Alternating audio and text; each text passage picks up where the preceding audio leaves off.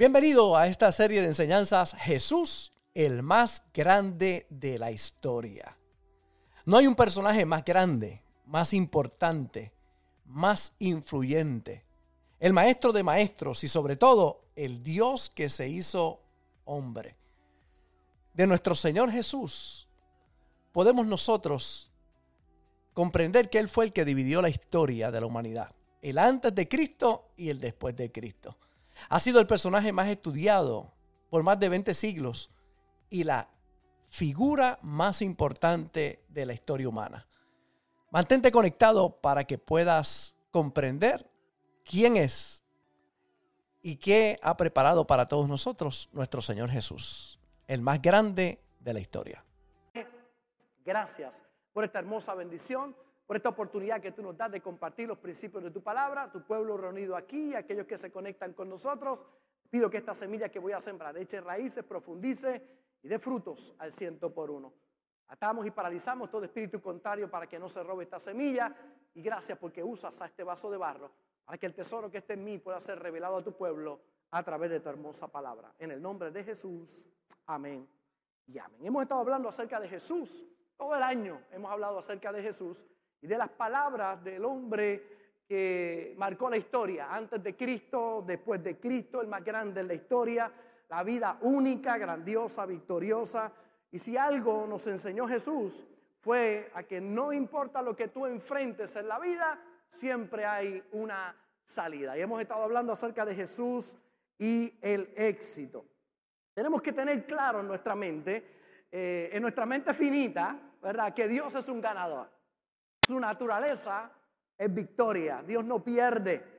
Usted mira la historia de David y de Goliat y así a través de toda la Biblia, historias de cosas que parecían imposibles. Jovencito, 17 años, peleando con un experimentado Goliat, un gigante parado allí, pero un jovencito que creía las promesas de Dios. Y todo un pueblo con miedo, todo el mundo asustado, pensando que se había acabado todo. Él decía, mándenme a alguien que pelee conmigo y el que gane, vence, el que venza va a gobernar al otro pueblo, así que estaba en juego muchas cosas. El futuro de toda una nación estaba en juego en las manos de un jovencito que se puso en las manos de Dios y le creyó a Dios con todo el corazón. El que ganara le iba a traer libertad a toda una nación. Por eso es tan importante ganar. Yo veo personas, ¿verdad?, que minimizan la importancia de ganar aquí en la tierra. Sin embargo, si David perdía, su pueblo quedaba esclavo. Si David ganaba, su pueblo quedaba libre. Entonces, estás aquí porque ganar, conquistar, va a traer libertad a muchos que Dios ha puesto a tu cargo. Tu victoria traerá victoria a las próximas generaciones. Tu derrota pondrá a la próxima generación en una plataforma muy difícil porque tendrán que edificar para poder ellos construir lo nuevo que Dios tiene para sus vidas. Si tú pierdes o te rindes o ignoras el reto, los tuyos quedarán esclavos. Tu libertad es la libertad de los tuyos. Tu victoria es la victoria de los tuyos. Cuando tú vences, no solamente tú vences, vencen tus próximas generaciones también. Por eso es tan importante nosotros ganar. A veces yo veo personas que se preguntan por qué es tan grande el problema y la oposición, sin entender que tú eres un libertador. Si el problema es grande, grande es el milagro que Dios va a hacer en tu vida. Grande va a ser el testimonio que vas a tener para las próximas generaciones. Aldoqueo le dijo a Esther, si tú no haces lo que te corresponde, respiro y alivio vendrá de alguna parte. Por eso es tan importante que todos entendamos que tu victoria es determinante para las próximas generaciones. Cuando usted mira las escrituras, usted ve cómo Dios una y otra vez, a pesar de que el pueblo pasaba, ¿verdad?, por su imperfección y cometía errores, a pesar de todo eso, cómo el pueblo una vez más se levantaba cuando le creía a Dios con todo su corazón. Y encontramos en la Biblia una de las escrituras más reveladoras acerca del éxito del cristiano. La encontramos en el Antiguo Testamento. Es una promesa del Antiguo Testamento, sin embargo, en el Nuevo Testamento tenemos mejores promesas. Significa que si era bueno esto, imagínense lo bueno que debe ser el Nuevo Testamento o después de la venida de Jesús. Mire cómo dice Deuteronomio capítulo 28. Deuteronomio capítulo 28, verso 1 en adelante, dice, acontecerá. Todo el mundo diga conmigo, acontecerá. ¿Qué significa acontecerá? Va a pasar, va a ocurrir. Acontecerá que si oyeres atentamente la voz de Jehová tu Dios para guardar y poner por obra todos sus mandamientos que yo te prescribo hoy, también Jehová tu Dios te exaltará sobre todas las naciones de la tierra y vendrán sobre ti todas estas bendiciones y te alcanzarán. Diga conmigo, me alcanzarán. Dice, si oyeres la voz de Jehová tu Dios, bendito serás tú en la ciudad y bendito en el campo. Hay otra de las versiones que dice, Moisés continuó diciendo, si ustedes obedecen todos los mandamientos de Dios que hoy les he dado, serán su pueblo favorito en toda la tierra y recibirán siempre estas bendiciones.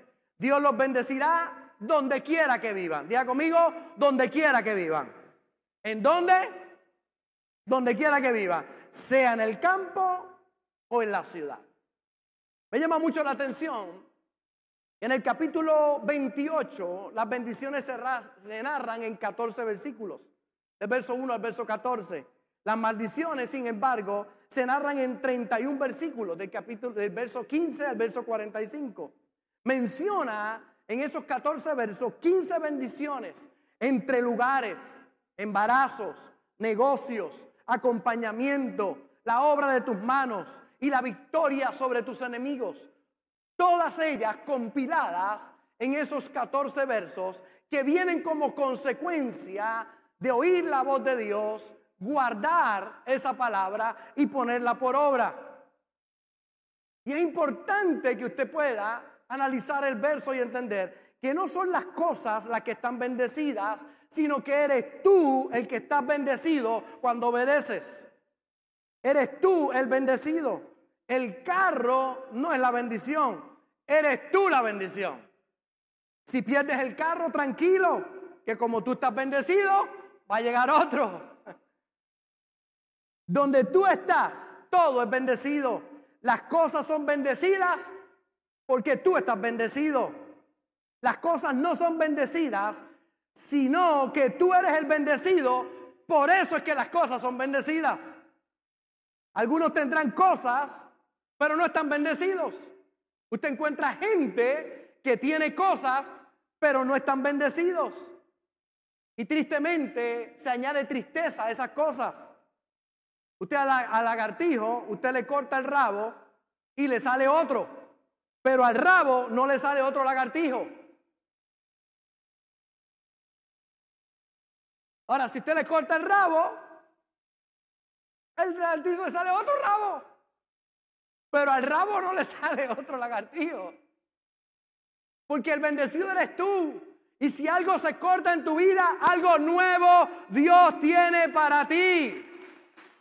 Porque tú llevas la bendición de Dios. Pierdes el trabajo y vuelve a salir otro. Porque el trabajo no es, no es el bendecido. Tú eres el bendecido. Por eso asegúrate de obedecer. Que serás bendito en toda área de tu vida. Si yo te digo hoy, te bendeciré. Yo me parara frente a alguno de ustedes y le digo, te voy a bendecir. Puedo abrir mi cartera y, o por ATH móvil y enviarte 300 dólares. La bendición del pastor Robert. Si el presidente de AT&T te dijera te bendeciré, puedes esperar como 100 mil dólares más o menos. La bendición del de AT&T. Si Bill Gates te dijera a ti te bendeciré, ¿cuánto tú crees que? Una bendicioncita de Bill Gates, un millón de dólares, puede dar, porque él dice te voy a bendecir. Pero tranquilo porque ni fui yo, el presidente de AT&T, ni Bill Gates el que te lo dijo, el que te dijo te bendeciré es Dios.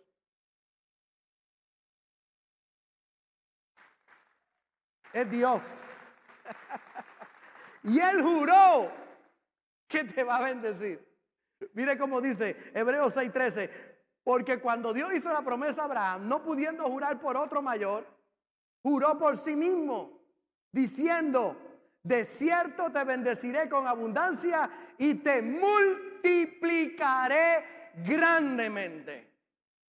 El que dijo que te va a bendecir fue Dios. Y no solamente lo dijo, sino que juró que te va a bendecir. Porque nuestras promesas están a esas promesas que Dios hizo a Abraham. A través de Abraham, todos nosotros hemos recibido esas promesas. Y qué poderoso cuando usted puede entender que fue Dios que dijo que te va a bendecir y te va a bendecir con abundancia, grandemente. El Dios del cielo dijo, si obedeces te bendeciré. Y esto no quiere decir que eres perfecto. Porque si llega a decir, si eres perfecto te bendeciré. Si llega a decir eso, estamos todos fritos. No es porque tú seas perfecto, es porque Él es perfecto.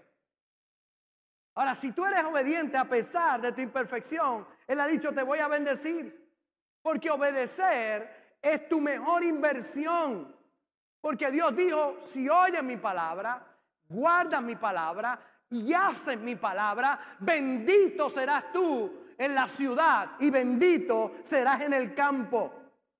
La obediencia desata el poder de la bendición de Dios para nuestras vidas, en la ciudad y en el campo. Ahora, ¿qué es la ciudad y qué es el campo? La ciudad es donde se tenían las relaciones interpersonales, las relaciones de negocio. Cuando habla de ciudad, habla de esas relaciones que tienes interpersonales, las relaciones de negocios que tienes con otras personas. Dios te va a bendecir en esas relaciones. Quizás en el trabajo. Algunos que están hoy escuchando la voz de esta prédica están teniendo dificultades. Yo te digo en el día de hoy, Dios te va a bendecir en tu trabajo. Dios va a bendecir la obra de tus manos. Y la realidad es que te contratan en el trabajo por tu habilidad y te despiden por tu falta de carácter. Porque tu actitud es vital. Cuando tú haces las cosas correctas, las puertas se te abren. Cuando tienes un carácter podrido, ni el diablo te quiere. Es interesante ver personas que no pueden ver manifestada la bendición de Dios en su vida porque no le han permitido a Dios obrar en su hombre, en su mujer interior. Por eso es que a pesar de que tienen promesas tan grandes por causa de no ordenar su vida, de no ordenar sus pensamientos, de no ordenar su vida espiritual, no están viendo los resultados que Dios quiere para ellos. La pregunta es, ¿qué incrementa nuestro valor? ¿Qué incrementa nuestro valor? Además de lo más poderoso, es la sangre de Cristo que nos limpia de todo pecado. Hay algunos principios aquí en la tierra que hacen que tu valor en la ciudad pueda incrementar. En el trabajo que tienes en la ciudad, en las oportunidades de relacionarte con otras personas. Y la fórmula aprendí hace muchos años atrás. Conocimiento más habilidad por actitud da como resultado el valor. Y es interesante porque esta fórmula tiene una gran enseñanza para nosotros. Puedes tener mucho conocimiento y mucha habilidad, pero eso suma en tu vida. El conocimiento y la habilidad suman. Lo que multiplica en tu vida es la actitud. Hay gente que tiene mucho conocimiento, tiene mucha habilidad, pero no tiene una buena actitud. Por eso, aunque tienen conocimiento y tienen habilidad, su actitud pésima cierra las puertas en su vida. La manera en que se desempeñan, la manera en que actúan, cómo manejan sus emociones, cómo trabajan con las situaciones que pasan en la vida. Por eso mientras más te pareces a Jesús, más añades valor a tu vida. El Señor Jesús, emprendedor, desprendido, generoso, amigable, firme, determinado, esforzado, atrevido, apasionado. Esas son las, el ejemplo que tenemos que seguir en nuestra vida. Para que puedas ver la bendición de Dios en la ciudad, necesitas trabajar con tu actitud. Porque hay gente que tiene el conocimiento, tiene la habilidad, pero no tiene la actitud. Y conocimiento y habilidad suman, pero la actitud multiplica en tu vida. Hay otros que no saben mucho, no tienen mucha habilidad, pero tienen la actitud correcta. Tienen la actitud correcta para aprender, para desarrollarse. Por eso es importante que dejes las malas actitudes. Si quieres ver el éxito en tu vida, progresar en cada etapa de tu vida, triunfar en la ciudad, tienes que dejar las contiendas, la crítica, el bochinche, las malas actitudes. Cualquiera puede criticar, cualquier tonto lo puede hacer, pero requiere madurez y sabiduría encontrar la belleza en cada persona y en cada situación. Tener la actitud correcta, saber que me manejo en un mundo imperfecto y con gente imperfecta. Hay gente que no deja la queja porque todo el tiempo se pasan quejándose de la imperfección que le rodea y eso te va a rodear siempre. Tienes que aprender a ver la belleza por encima de la imperfección. Usted sabe por qué la pastora y yo podemos cumplir 33 años de casado, 38 de novio, porque hemos visto la belleza por encima de la imperfección. Triunfas en los trabajos, en las empresas, cuando aprendes a ver la belleza por encima de la imperfección. Imperfección siempre va a haber. Si mira la imperfección, se te va a ir el gozo, no vas a tener una buena actitud. Pero si tú pones tu mente en lo que realmente importa, en lo que va más allá de la imperfección, vas a ser bendito en la ciudad. Vas a ver la bendición de Dios en todo lo que tú hagas. Bendito en la ciudad y bendito en el campo. Es que Dios, si yo soy obediente, y le permito trabajar con mi carácter y dejo esas malas actitudes, voy a poder ver su mano. Pero hay gente que tristemente no ha dejado de ser malcriados, malhumorados, enojones, peleones, cascarrabia. Por eso no ven la mano de Dios en su vida. Porque a pesar de que están marcados con la bendición de Dios para ellos, sus malas actitudes no atraen esas bendiciones. Jesús lo dijo claro. Trata a otros como tú quieras ser tratado. Lucas capítulo 6, verso 31. Traten a los demás como les gustaría que los demás los trataran ustedes. Entonces, ¿cómo tú quieres que otros te traten a ti? Por encima de tu imperfección, porque imperfectos somos todos. Y cuando usted trasciende en sus pensamientos, va a ver cómo las relaciones con otros, las relaciones de negocios, van a tener mucha bendición, van a fructificar. No tienes que preguntarle al Señor cuál es tu propósito, porque siempre encontrarás tu propósito ayudando a los demás, sirviendo a otros. Tocar la vida de alguien vale más que cualquier fortuna. No importa qué te dedicas, lo que importa es que pongas tu atención en cómo servir a los demás. Solo una vida vivida para los demás merece el esfuerzo de ser vivida. Es cuando tú entiendes que tu bendición, la bendición que viene del cielo, es para compartirla con otros. Tu talento, tu habilidad, con la mejor actitud, va a aumentar tu valor. Conoce, desarrolla tu habilidad, pero trabaja con tus actitudes. Porque aunque acontecerá, acontecerá para aquellos que oyen, guardan y hacen la palabra. Y esa palabra va a hacer una transformación en tu vida si tú se lo permites. Serás bendito en la ciudad, pero serás bendito también en el campo. Serás bendito en tus relaciones interpersonales, en tus negocios. Pero el campo también nos habla del trabajo de la obra de nuestras manos. Si no tienes trabajo, pues ya tienes trabajo. Tu trabajo es buscar trabajo. ¿Qué tienes que hacer cuando no tienes trabajo? Levantarte igual de temprano, mejorar tu resumen y salir a buscar trabajo. Y esforzarte. Y desarrollar la actitud correcta. Siempre les he dicho, ¿verdad? Que los días más difíciles que yo tengo que enfrentar en mi vida es cuando mejor me visto, cuando más temprano me levanto, cuando mejor me afeito y salgo a la calle porque yo estoy seguro que hay algo bueno que me está esperando, porque mi Dios abrirá puertas cuando, aunque estuvieron cerradas, hay una puerta que Dios va a abrir poderosa para mí. Cuando tú vayas a una entrevista, no vayas a contestar preguntas, ve a mostrar tus fortalezas, ve y diles cómo los dones que Dios te ha dado van a bendecir la empresa. Párate con la seguridad que cuando tú llegas, la bendición de Dios llega a ese lugar. Tú sabes que sabes. No solamente el conocimiento y la habilidad, sino la actitud correcta en tu vida.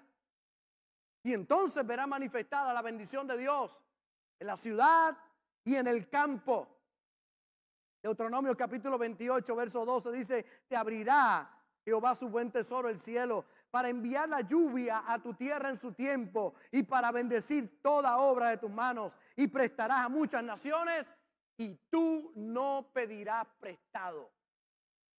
Ese es el deseo de Dios.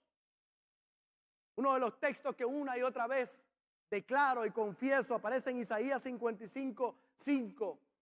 Es la bendición de Dios para aquellos que le creen. He aquí llamarás a gente que no conociste y gente que no te conocieron correrán a ti por causa de Jehová tu Dios y del Santo de Israel que te ha honrado. Cuando tú obedeces, la bendición en ti hace que puertas comiencen a abrirse. Entonces, ¿qué tengo que hacer? La mejora continua, vivir con intensidad, es vivir con pasión en la vida. Hay gente que cuando usted lo saluda, mi hermano, que usted lo saluda y te dice, estará vivo. De verdad que hay vida allá adentro. ¿Qué está a tu lado? Saluda al que está a tu lado ahora. Vamos, saluda al que está a tu lado. Saluda.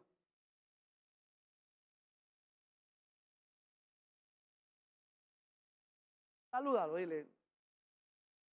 Ahora, ahora, ahora, mire, vamos a hacer algo. Salúdalo mejor, salúdalo mejor. Saluda al que está al lado tuyo como si hace 20 años no lo ve y tenías deseo de verlo. Vamos a ver.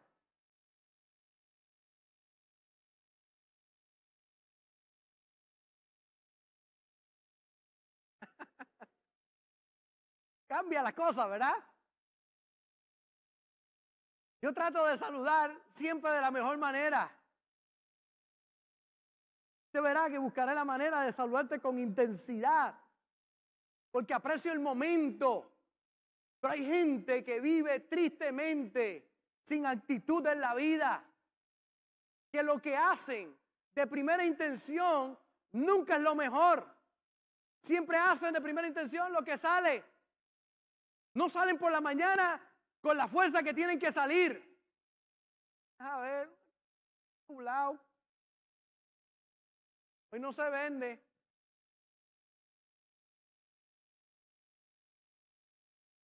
Está mal hoy. Imagínese alguien que sale así a la vida.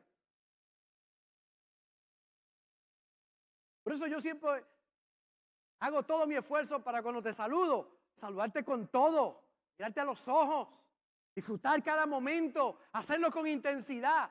Y hay gente que ha perdido el buen hábito de hacer lo correcto y lo mejor cada vez que hace las cosas en su vida.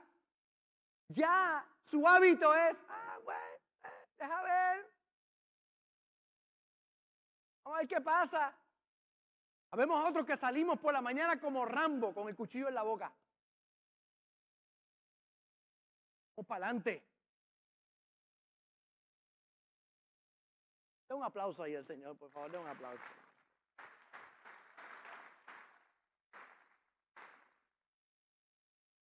Ahora, ahora, usted puede aplaudir mejor que eso, puede aplaudir mejor que eso.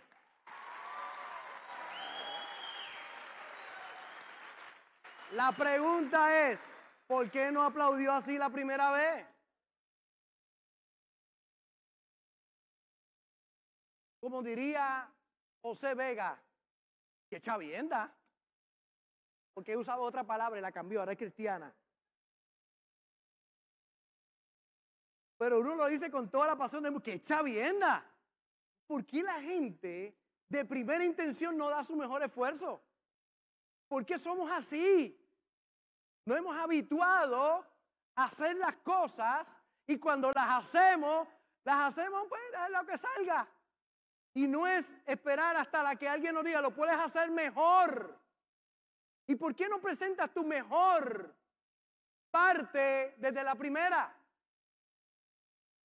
¿Cuánto le pueden dar un aplauso al Señor?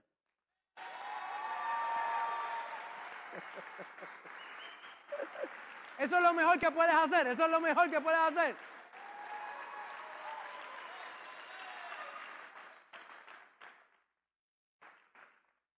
Mejora continua. ¿Quieres éxito en la vida? Mejora continua. ¿Quieres ser bendecido en el campo y en la ciudad? Mejora continua.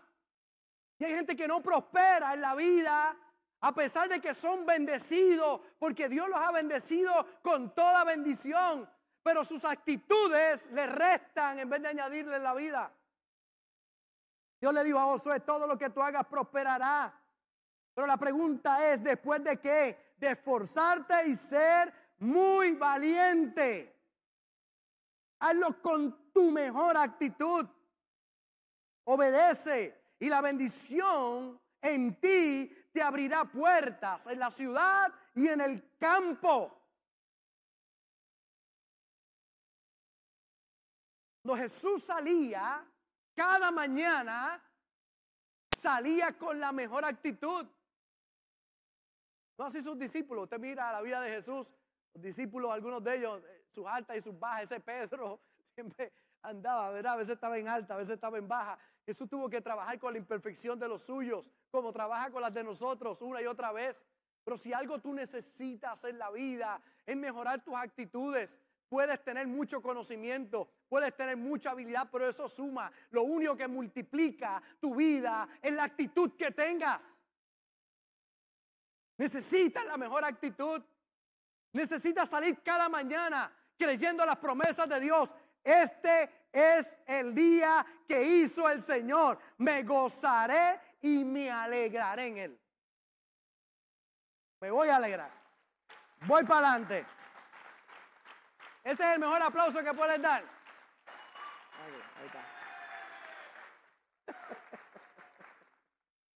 Mira cómo dice el verso, el verso 4. Bendeciré el fruto de tu vientre, el fruto de tu tierra, el fruto de tus bestias, la cría de tus vacas y los rebaños de tus ovejas.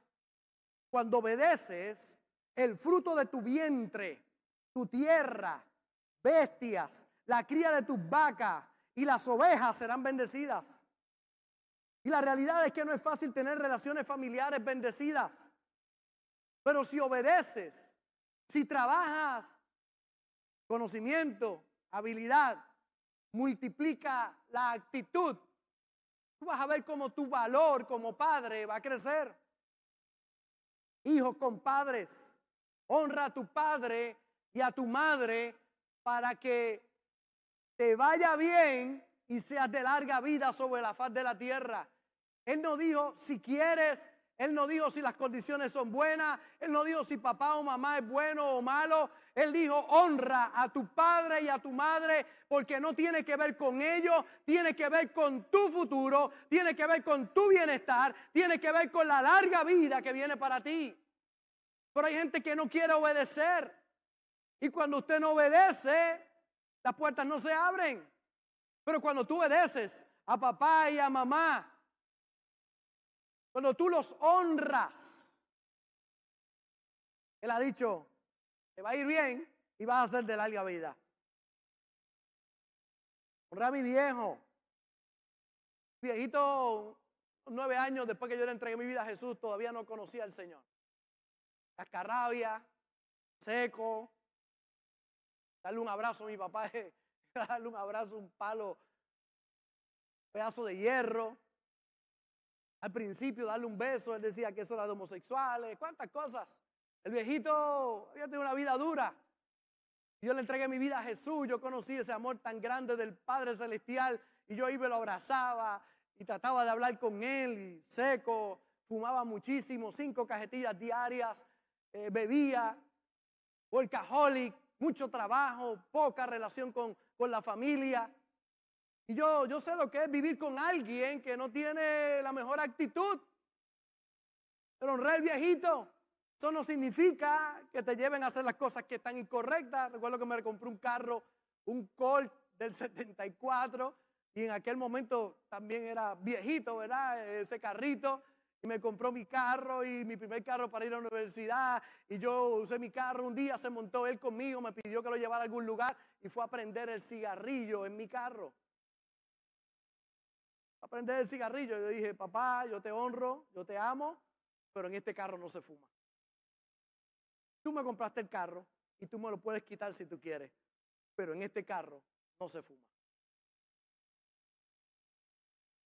Viejo guardó su cigarrillo, no me dijo nada en aquel momento, se quedó calladito. Yo no estaba deshonrándolo a él, estaba enseñándole un principio muy importante. Él me podía quitar el carro. Se quería montar en mi bicicleta, no puede fumar en mi bicicleta. Y yo lo honré, lo obedecí, es lo que era correcto. Pero es interesante que a los nueve años, yo estar en la iglesia, yo, él entrega su vida a Jesús. Estoy predicando, una multitud de gente muy linda y la mano que se levanta aquel día es mi papá entregándole su vida a Jesús.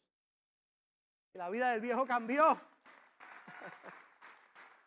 Las relaciones con mi padre cambiaron. El problema después era sacárselo de encima porque era beso, abrazo y el que lo conoció, ¿verdad? Sabe que siempre andaba con el café. Yo terminaba de predicar, me tenía un cafecito listo, así como Raúl siempre me tiene un juguito cuando yo acabo el servicio y, estaba ahí pendiente. Eh, bueno, una bendición muy linda. Las actitudes cambiaron.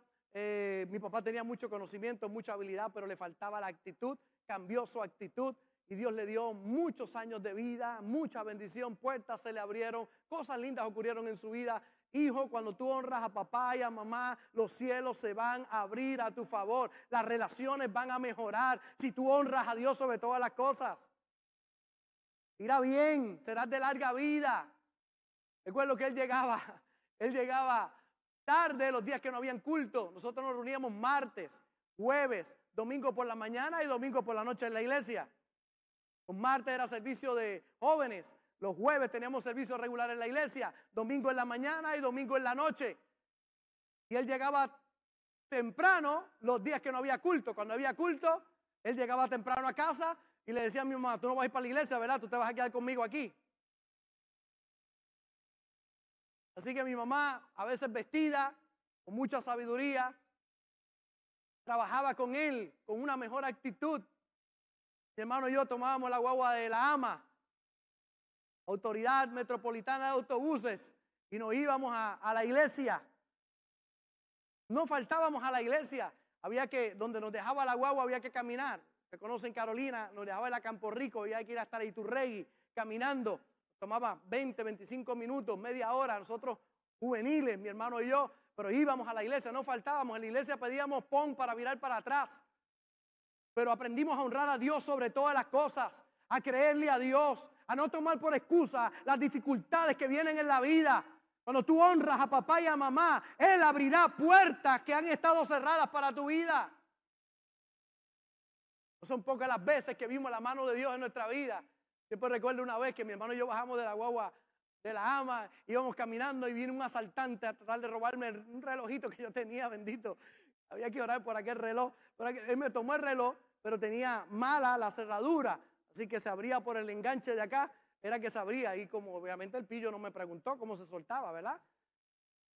Él trató de quitármelo y me jalaba así la manito, me dice, un adolescente la mano así, era un hombre bien alto, yo no sé si era tan alto, pero yo lo veía gigante. Y de momento miró y me vio la Biblia. Y cuando me vio la Biblia, me dijo, ¿ustedes son cristianos? Y dije, sí, ¿para dónde ustedes van? Para la iglesia. Y nos echó los brazos así, a mi hermano y a mí la sombra del omnipotente, nos miró y nos dijo, nunca se aparten del Señor, sigan yendo a la iglesia. He seguido el consejo del pillo toda mi vida. Pillo, un pillo me predicó. nunca me ha apartado. El pillo aquel me dijo, vayan, sigan, sirvan a Dios. Y asaltó un señor que venía atrás. se montó el carro y se fue. Y yo me quedé, wow. Así que el profeta ladrón marcó mi vida. Estaba honrando a papá y a mamá. ahorrando al viejo a pesar de que no servía al Señor, a pesar de que era cascarrabia, a pesar de que era difícil, a pesar de que habían dificultades. Yo veo gente que se rinde, por eso no, no alcanzan el éxito en su vida. Necesitas sumarle actitud a lo que tú haces. Dios va a mejorar las relaciones con tus padres. Será bien, serás de larga vida. Padres con hijos. ¿Cuántos tienen hijos adolescentes? 18 años o más. ¿Cuántos tienen hijos de 18 años o más? 18 años o más. Hijos. Adolescentes, entre 18 y 30 años. Deja ver las manos. Que Dios esté con ustedes, los guarde, los proteja. ¿Cuántos tienen hijos preadolescentes? 17 años, de 17 a 12 años. Levante la mano los que tienen entre 17 y 12 años. Que Dios los ayude.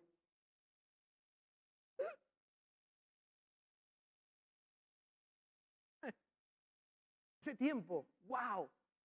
Un tiempo retante para todo padre. Es tiempo de seguir las instrucciones del cielo, disciplinando y guiando a nuestros hijos. Escuché una frase hace unos años que marcó mi vida. Enseña a tus hijos a irse antes de irse. Enseña a tus hijos a irse antes de irse. Tenemos que preparar a nuestros hijos para volar. Dios va a bendecir el fruto de tu vientre. Pero es importante que les enseñes a que se vayan antes de que se vayan. Pastor, ¿y cómo enseño a mi hijo a que se vaya antes de que se vaya? Enséñalo a recoger su cuarto, a lavar su ropa, a doblar su ropa, a lavar el baño, a cocinar, a lavar los trastes. Enséñalo a irse antes de irse.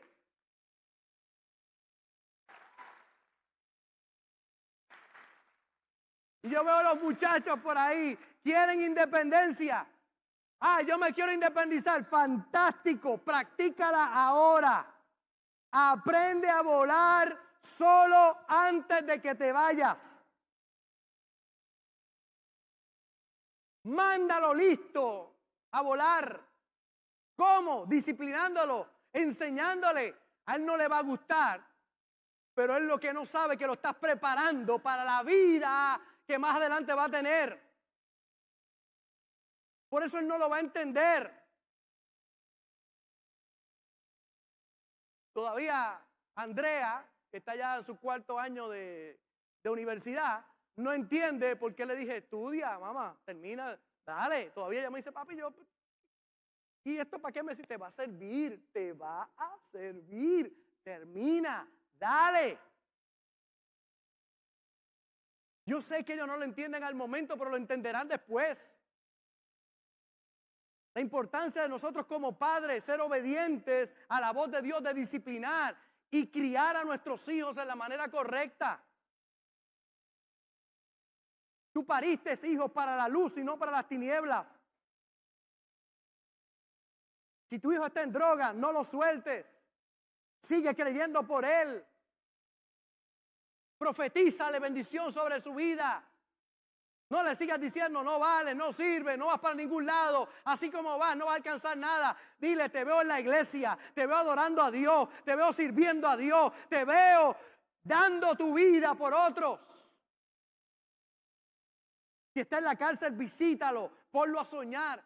Si algo hacemos nosotros en esta iglesia, vamos a cuanta cárcel en nuestro país, a enseñar a los chicos a soñar, a esos hombres a soñar, a creerle a Dios a usar su fe.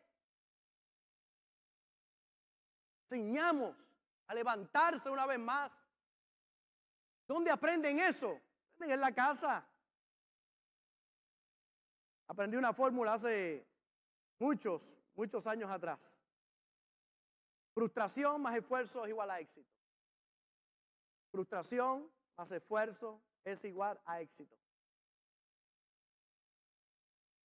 Primera que les enseñé hoy, conocimiento y habilidad suman, pero la actitud multiplica. Y la segunda que les quiero enseñar y dejarle en el corazón de todos ustedes es, frustración más esfuerzo es igual a éxito. Yo no sé si tengo un juguete por ahí. Ah, me trajiste el juguete. Ah, gracias. Y tengo un juguete Sammy, ven acá. Ay, pero este es de nena. Vente, vente, Sammy, no, vente, Sammy. Ay, vente por acá. Dale un aplauso a Sammy. Déselo con Pepa ahí. Sammy es el niño.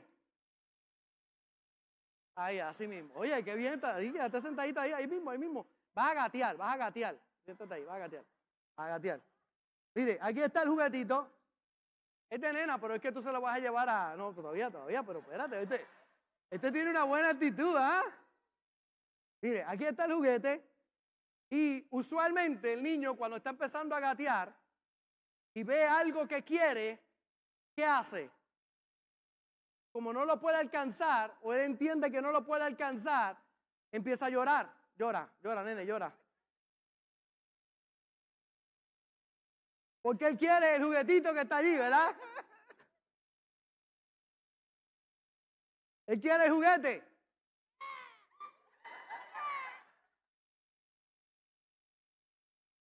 Hay tres cosas importantes para lo que le quiero enseñar en el día de hoy, a pesar de este actor maravilloso que tenemos aquí.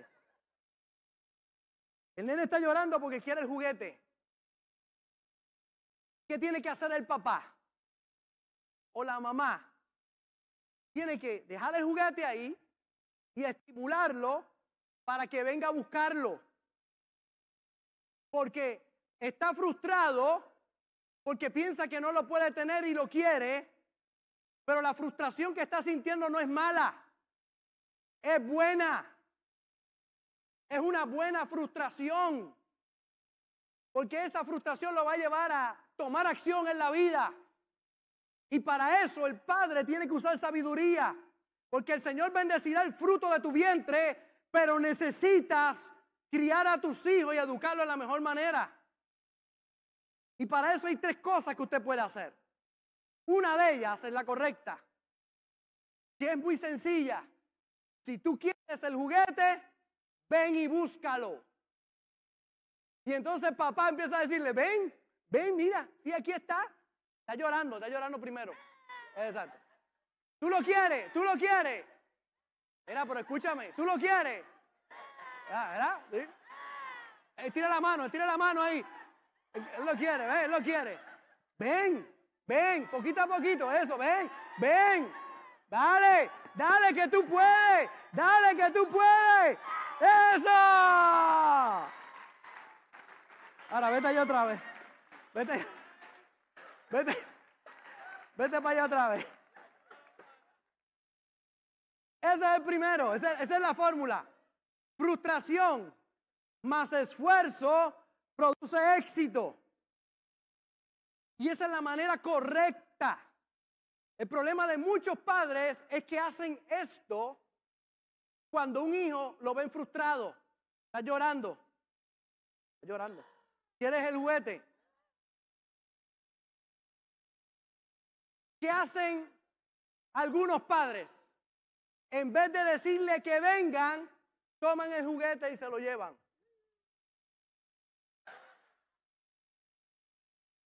¿Cuál es el problema que esto tiene? Que cada vez que esté frustrado, va a esperar que papá sea el que le resuelva los problemas en la vida. Lo castra. Eso no le gustó a él. Emocionalmente.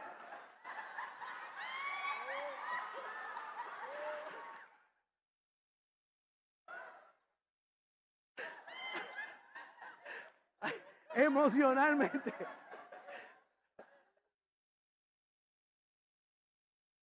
Mire, si tú como papá, cada vez que tu hijo está frustrado porque no alcanza algo y tú vas y se lo llevas, estás anulando su vida. Por eso es que hay un chorro de llorones en la vida. Gente que tienen 25, 30, 40 años llorones. ¡Ay, yo quiero eso! Esperando que papá venga. En el trabajo esperando que el jefe se lo lleve. No, señor, esa no es la vida. Frustración más esfuerzo produce éxito en la vida. Esfuérzate, dale para adelante, no te rinda. Pero hazlo tú.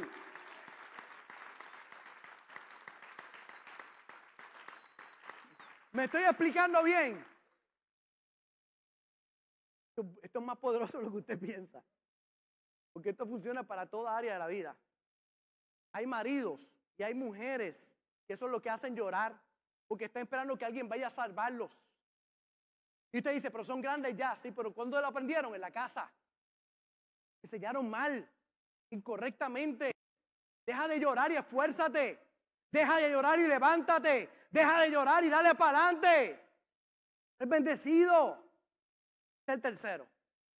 Que este es el peor de todos. Es cuando el niño está llorando. Aprendió, aprendió. Y aquí está el juguete. Y entonces papá y mamá le dicen, ven, búscalo, vente, vente, vente, vente, vente, vente, búscalo, vente, vente, vente, vente, vente, vente, vente, vente, vente, vente, vente, vente, vente, vente, vente.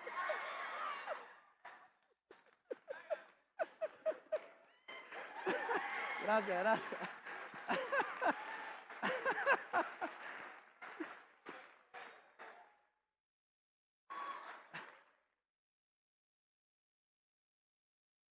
¿Qué pasó ahí? El papá piensa, nunca tiene éxito. Nunca tiene éxito. Por más que se esfuerce. Entonces no enseñamos a nuestros hijos a que el esfuerzo tiene recompensa, pero hay gente que por más que se esfuerce nunca lo alcanza. Y nunca lo alcanza porque el papá nunca le enseñó, no, lo vas a alcanzar, lo vas a lograr. Y creen en la vida que no van a alcanzar sus sueños. A pesar de que trabajen, a pesar de que se esfuercen, porque los criaron en la manera incorrecta. Entonces tú debes saber este principio. La frustración. Quizás hoy estás frustrado, no tienes la vida que quieres, no has alcanzado todos tus logros, todo lo que quieres alcanzar. La salud, no tienes la salud que quieres, no tienes el matrimonio que quieres, no tienes eh, la estabilidad en tu familia que quieres. Y la frustración no es mala. Toma acción. Porque ya tú eres bendecido. ¿Qué te hace falta? La mejor actitud. Necesita la mejor actitud. Dios nos da sueños.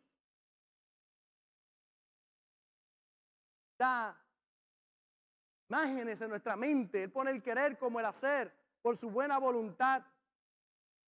Si te esfuerzas y eres valiente, que conoces quién eres, un bendecido, lo vas a poder alcanzar. ¿Sabe de dónde salen los llorones? De la casa. Lloro me lo dan.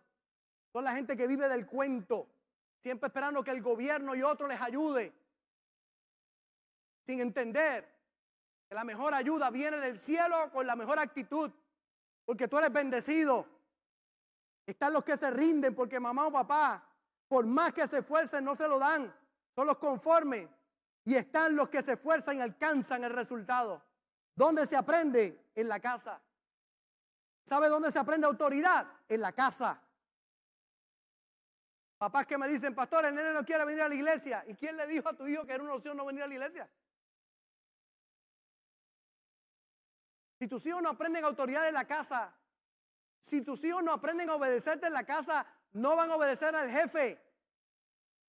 No van a obedecer las autoridades. No van a obedecer al policía.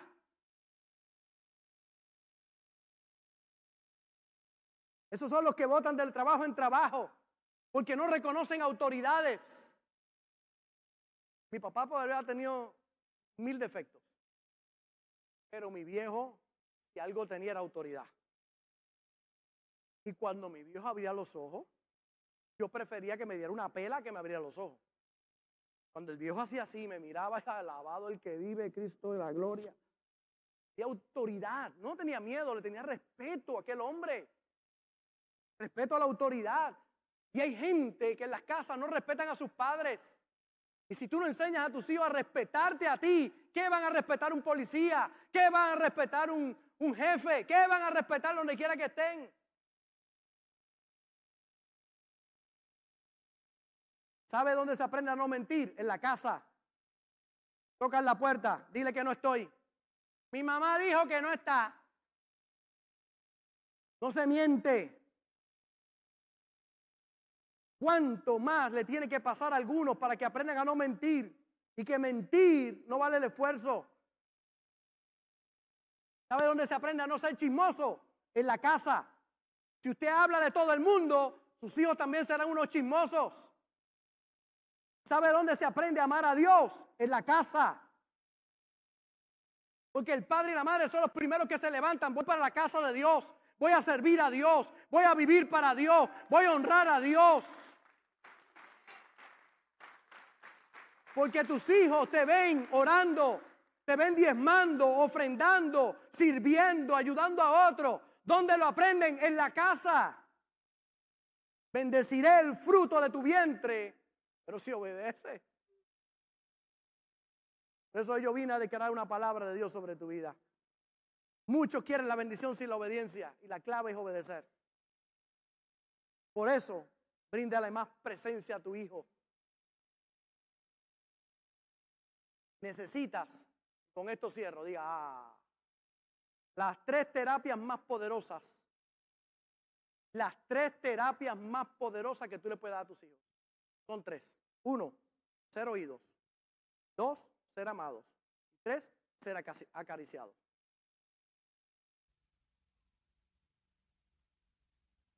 Yo creo que todos necesitamos consejos, terapistas, familiares, obviamente la palabra de Dios es lo más importante, lo que aprendemos en la iglesia, psicólogos que nos ayudan a ordenar nuestra mente, tomar lo que realmente es valioso en nuestra vida, pero no hay terapia más grande tú oigas a tus hijos, que tú ames a tus hijos y que tú acaricies a tus hijos.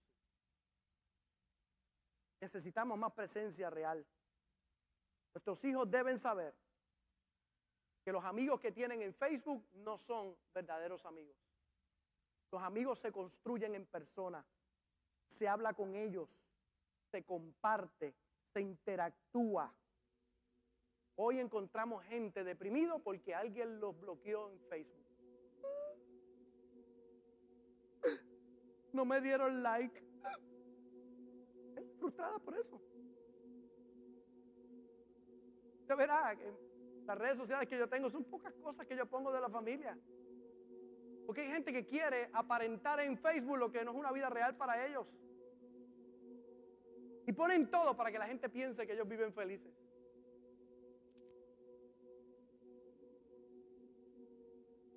la nena pelean conmigo, papi, pero pon más cosas, papi, pero olvida, papi, pon las cosas. El que es feliz no tiene que estar diciendo a la gente que es feliz.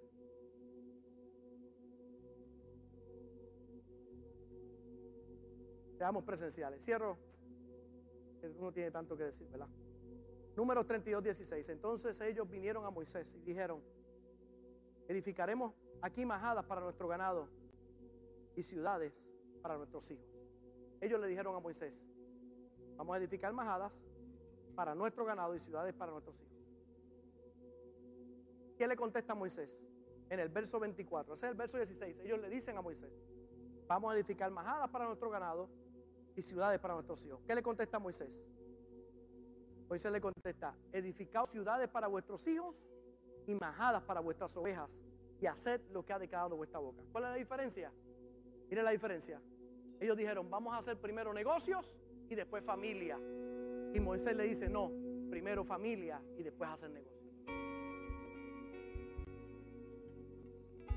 Moisés le dijo, no pierdas el orden.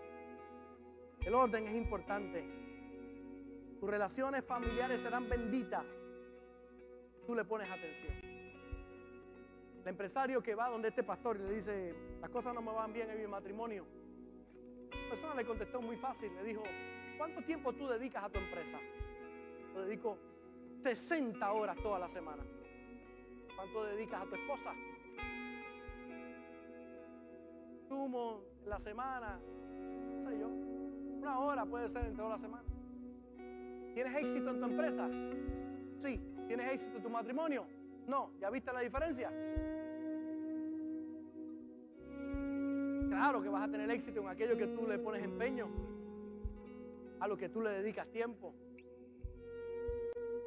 Claro que va a ser exitoso si te enfocas en eso. ¿Qué es la clave? Balance. Porque hay que producir, hay que prosperar. Pero lo primero, Dios y mi familia. Así que en el día de hoy, Dios te habla claro el corazón. Dios te dice, bendito serás en el campo, en la ciudad, y bendito será el fruto de tu vientre.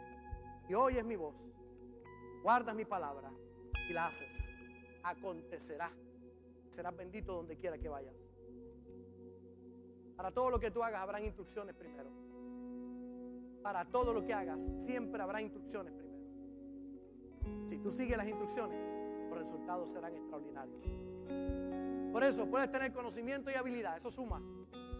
Pero si le pones actitud, si le pones empeño, si entiendes que la frustración, el momento que estás viviendo no es malo, mi hermano, fuérzate, porque vas a alcanzarlo. Vas a ver la bendición de Dios en tu vida y aprendes a obedecer lo que Dios ha dicho. Gracias por conectarte con nosotros. Ha sido una hermosa bendición poder compartir contigo la palabra de Dios. Te pido dos cosas. Número uno, comparte con alguien más.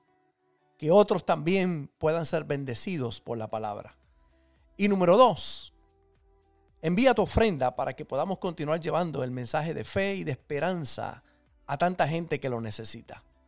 Lo puedes hacer a través de ATH Móvil en donaciones, Fuente de Agua Viva Vega Baja, o a través del PayPal, Fuente Vega Baja. Si no das, no pasa nada. Pero si das, Él ha prometido abrir las ventanas de los cielos y derramar bendición hasta que sobre y abunde. Muchas bendiciones.